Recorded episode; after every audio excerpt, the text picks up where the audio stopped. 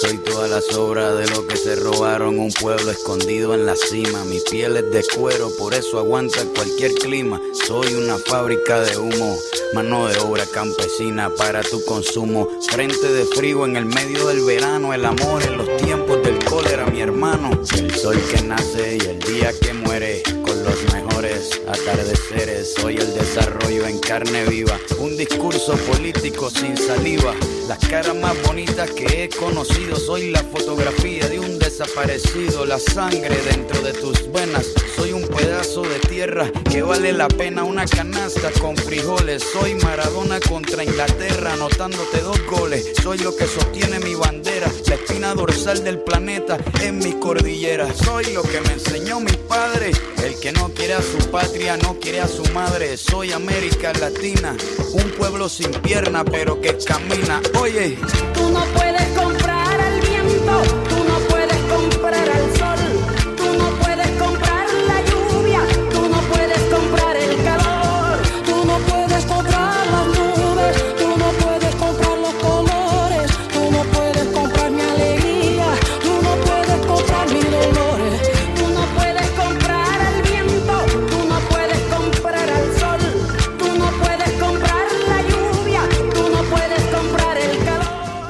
seguimos en el placer de saludarte. Estamos con Vera Álvarez charlando.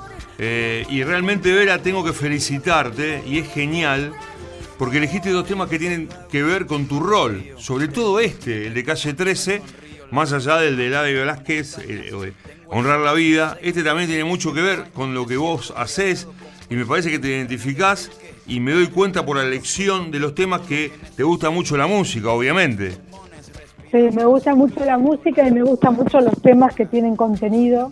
Y estos dos los tienen y como vos bien dijiste, me siento identificada en distintos puntos con los dos temas. Bien, ¿tenés algún grupo en especial? Porque vos sos bien, bien de los años 80, ¿no? En la música. Eh, sí, digamos, Los Abuelos de la Nada, Cerú Girán, Calamaro. Venís por ahí, ¿no? Sí, eso me gusta mucho. Sí, Silvio Rodríguez me encanta también. Hay varios grupos que me gustan un montón. Mientras trabajás, mientras estudias, mientras plasmas ideas, ¿te acompaña la música siempre o preferís el silencio en esos momentos? No, me gusta mucho la música, toda esta música que, estamos hablando, también me gusta mucho Rosana, que tiene también temas de este estilo. Mm. Me gusta mucho la música argentina, el folclore, cosas por ahí más modernas como los nocheros guabalpintos, eh, me gustan mucho también. Muy variado. También de afuera me gustan varios grupos. El principal es YouTube, que es el que más me gusta. ¿Y te gusta la música y te gustaba ir a bailar? Digo, te gustaba porque hace bastante que, bueno, primero por la pandemia, después por algunos lugares no se podía, pero ¿te gustaba ir a bailar con tus amigas? Yo pensé que me decías que por la edad ya no podía ir, pero No, no, eh, no, por la edad, puedo ir yo que tengo 57, podemos ir cualquiera. Ah. Lo que pasa es que como están todos los, lugares cerrados y ahora ya no hay tantos boliches como cuando éramos adolescentes, por eso te lo consultaba. Exacto, yo de hecho vivo a la vuelta de Sobremonte, que ya no existe más y estuvo durante muchos años de mi adolescencia y juventud, pero sí, con, con mis amigas íbamos mucho a bailar a, lugares de ese estilo y al club íbamos muchísimo cuando íbamos a la facultad. Claro. Eh, ¿Qué tiempo le ocupas a, tu trabajo, a tu estudio en el día? ¿Cómo es un día tuyo, Vera? Y un día mío hoy por hoy es complejo porque como uno está en la casa está conectado todo el tiempo, a la computadora, al teléfono y yo te diría que trabajo casi todo el día. Con la complicación de que tengo una nena de cuatro años y otra de seis, que además de que requieren a su madre, em, tienen tareas de su escuela, tienen reuniones por Zoom con las maestras, con los profesores y demás. Eh, pero casi todo el día estamos trabajando acá. Claro. Y además de todo eso, no hay, no hay escuela, no hay jardín, no hay nada, o sea que están todo el día con, con vos en tu casa. Claro, exacto. Están acá, las dos igual hacen un montón de cosas, ellas solas se acompañan, se ayudan, pero eh, también es una demanda muy distinta que cuando ellas en su horario van a la escuela y uno está en su oficina, en su laboratorio, dando clases o lo que sea. Y de que iniciamos la cuarentena, eh, ¿estás, eh, digamos, confinada o saliste, digamos, a la calle por temas puntuales y lo haces actualmente? No, estoy casi siempre en mi casa, salvo por temas muy puntuales eh, que requieran mi atención, pero hasta las compras hago online y me las traen, sobre todo porque están ellas en casa. y prefiero respetarlo. Si yo creo que si uno no tiene ninguna necesidad, hay que respetar lo que nos dicen que es más conveniente para la sociedad en su conjunto, que es quedarse en casa. Y los chicos, por ejemplo, eh, ¿cómo llevan para vos de tu experiencia eh, esta pandemia? ¿Disfrutan, por ejemplo, que está papá y mamá todo el día con ustedes, eh, con, los, con los chicos? ¿Se aburran, no que se aburran, pero es como que ya llega un momento que estar tantos días encerrado, eso lo perturba un poco al niño? ¿Cómo, lo ves desde ese lugar? Yo la verdad es que las veo, las veo muy bien, pero se suman varias cuestiones. La primera es que están las dos y no es uno solo. Y tienen edades muy parecidas, con lo cual son muy compañeras y muy amigas. Por otra parte, tenemos un parque bastante grande en casa y la casa también es grande, tienen juegos, juguetes, libros, pueden dibujar, pintar, tienen aplicaciones para aprender inglés o dinosaurios o las estrellas, que es lo que más les gusta en la tablet. Tienen como muchas opciones esas, que no es la realidad de todo el mundo. Pero la verdad es que para el que no tiene los recursos o, o vive en un departamento o tiene un niño solo que no tiene un hermano para compartir, son realidades completamente distintas. Ellas me dicen que no van a ir más a la escuela y que van a aprender desde casa y que cuando quieran ver a los amigos o señor le mandan un WhatsApp y le avisan. Así que, están muy felices con mamá y papá. Bien, y Pero bueno. Eh, llegan cansadas a la noche, eh, Vera, tienen esa posibilidad, digamos, o, les cuesta dormirse porque no, no gastaron toda la energía de vida. Pero por lo que me decís, sí. No, sí, porque corren afuera, saltan, juegan acá adentro, dibujan, hacen los deberes, tienen tareas de la escuela, eh, aunque van a una escuela donde no les dan demasiados deberes porque tiene otro tipo de filosofía, eh, pero tienen cosas para hacer, cosas para aprender y demás. Claro, eh, y eso me parece que, que, ayuda un poco. Pregunta puntual para, los, para las chicas en tu caso. Telefonía celular, ¿juega? ¿Te ayuda? ¿Es una rueda de auxilio en momentos determinantes del día? Y ellas lo que tienen es, yo les instalé una aplicación en la tablet que va con mi número de teléfono, así a mí me informa todo, y yo les pongo con quién pueden hablar o no por videollamada, que tienen a los primos, a los tíos, a la abuela, algunos muy amigos. Entonces ellos llaman solo, hablan, juegan a juegos que está uno de un lado y otro del otro. No es algo constante, pero sí se mantienen comunicados con él afuera, que me parece que eso también ayuda. Una cosa es estar aislado y otra cosa es no verte presencialmente, pero compartir por otros medios. Y ellas están en esta situación. Otra gente no tiene esa suerte. Y verá, por ejemplo, eh, eh, eh, en ese perfil está bien, pero por ejemplo a veces cuando tenés que hacer cosas y, se ponen fastidiosas las chicas en algún momento, como pasa, te decía, juega el celular, digamos, con, con dibujitos, con, con series, como para amainar un poco la situación. No, en general no, ellas se ponen a dibujar, a pintar, se maquillan, se disfrazan, actúan, usan también la tablet mucho para hacerse videos de ellas mismas, una baila, la otra la graba, una toca la guitarra, la otra canta. Eh, hacen más cosas de actividad física, si en algún momento ven algún dibujo de los que les gustan, estos del el dinotren, le encanta y está buenísimo porque les enseñan todas las familias de dinosaurios. Ya la de cuatro años sabe cuál es carnívoro, cuál es herbívoro, cuál es omnívoro, yo hay cosas de las que me dice que no tengo ni idea, la verdad. eh, pero Sí, yo entiendo que es un recurso muy utilizado cuando uno no tiene mucho que hacer con ellos. Pero si tenés la posibilidad de que jueguen, de que estén al aire libre, de que compartan y demás, eh, debería ser lo más disminuido posible, lo más reducido posible. Es la voz de la doctora Vera Álvarez que está charlando con nosotros.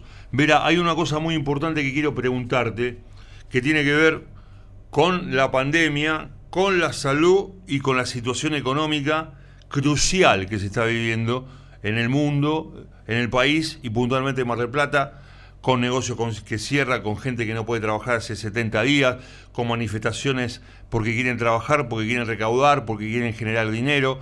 Eh, desde eh, los estrados presidenciales dicen primero la enfermedad, lo otro se arregla ¿Cómo lo, lo, observás vos? ¿Cuál es tu mirada de este punto de vista? Porque mucha gente dice que está desesperada, y es cierto, porque no, no tiene para comer, porque no puede salir, porque no genera plata.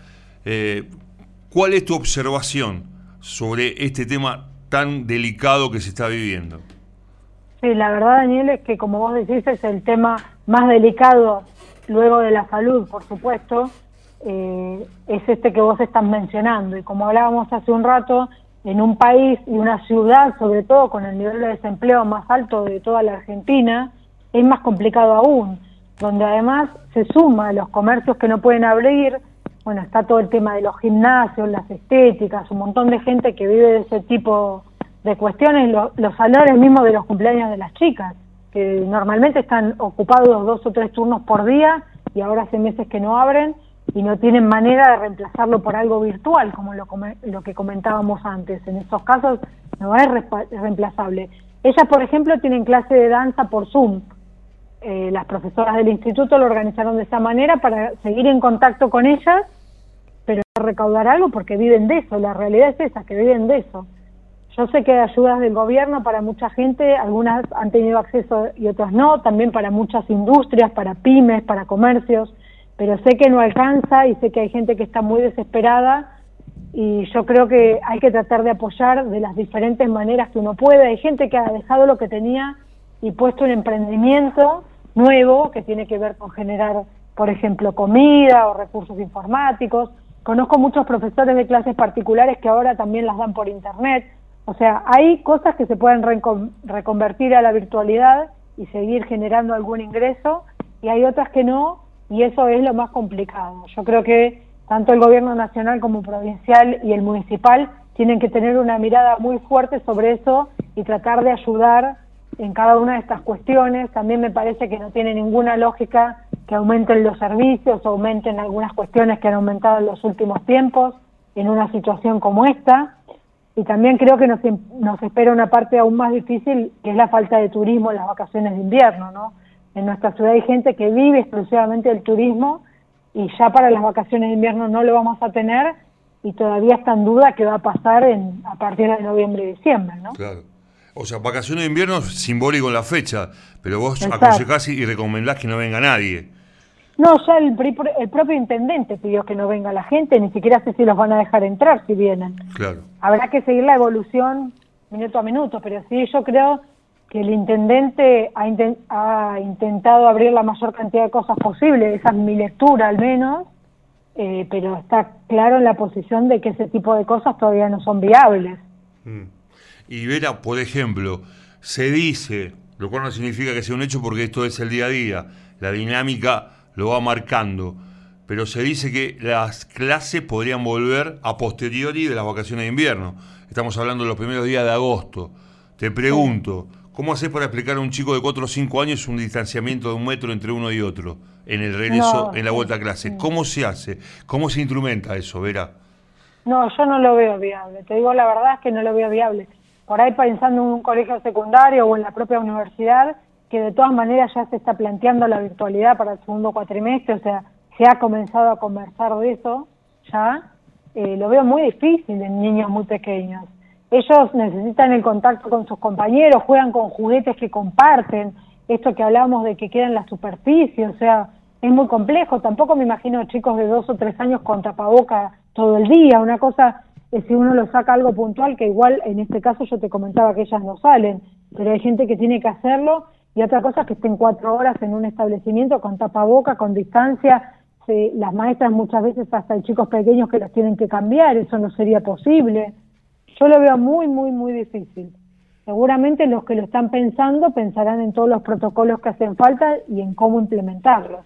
Pero ¿no te parece que la vuelta a clase puede eh, tener mucho más riesgo de contagio eh, de cómo estamos? O sea, yo sé que urge las necesidades y todo lo demás, pero eh, vos sos partidaria o decir, si no hay clases este año, mejor porque se achica el margen de infecciones. ¿Esa puede ser una idea?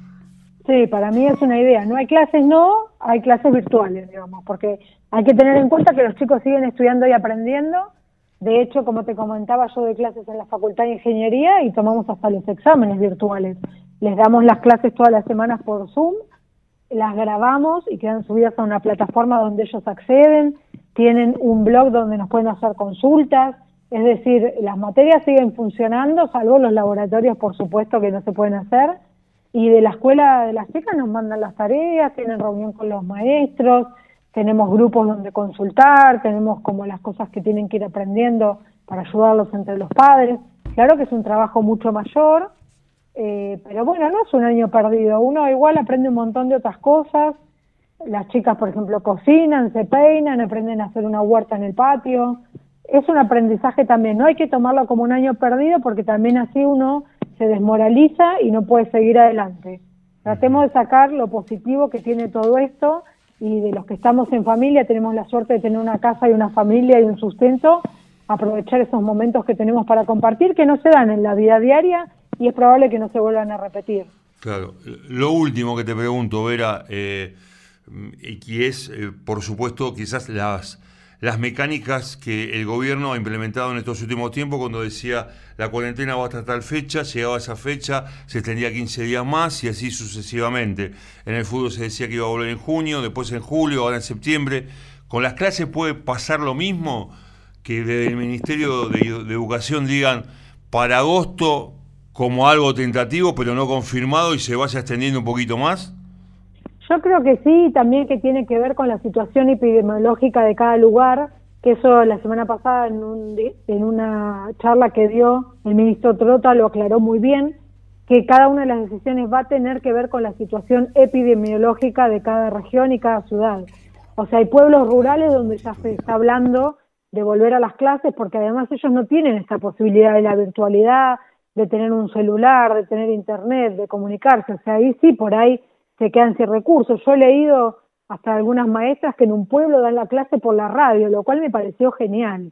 Te aseguro que me pareció una cosa maravillosa, más en estos tiempos. Que el docente tome esa decisión, que la radio lo ponga a disposición y que los alumnos lo escuchen de esa manera y así aprendan, ¿no? Claro.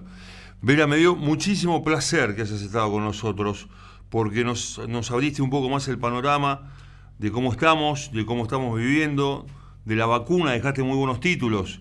La vacuna podría estar entre enero y febrero del año que viene, que no, no hay espectáculos aire libre en este año, que mm, las clases es agosto una fecha tentativa, pero que no está confirmado. Bueno, realmente hicimos un recorrido y me dio mucho placer eh, que estés con nosotros charlando en este rato aquí en el programa que hacemos en Estación Vinilo. Te mando un abrazo muy grande y ojalá que la vacuna llegue fundamentalmente para que estemos todos más tranquilos y podamos volver a la vida normal. Un abrazo muy grande. Muchísimas gracias, Daniel. Un abrazo muy grande para vos. Que te vaya muy bien, que tengas un, un buen año. La doctora Vera Álvarez, investigadora del CONICET, subsecretaria de Vinculación y Transferencia de la Universidad Nacional de Mar del Plata, doctora en Ciencia de Materiales, ingeniera de materiales, charló con nosotros aquí en vinilo. El placer de saludarte.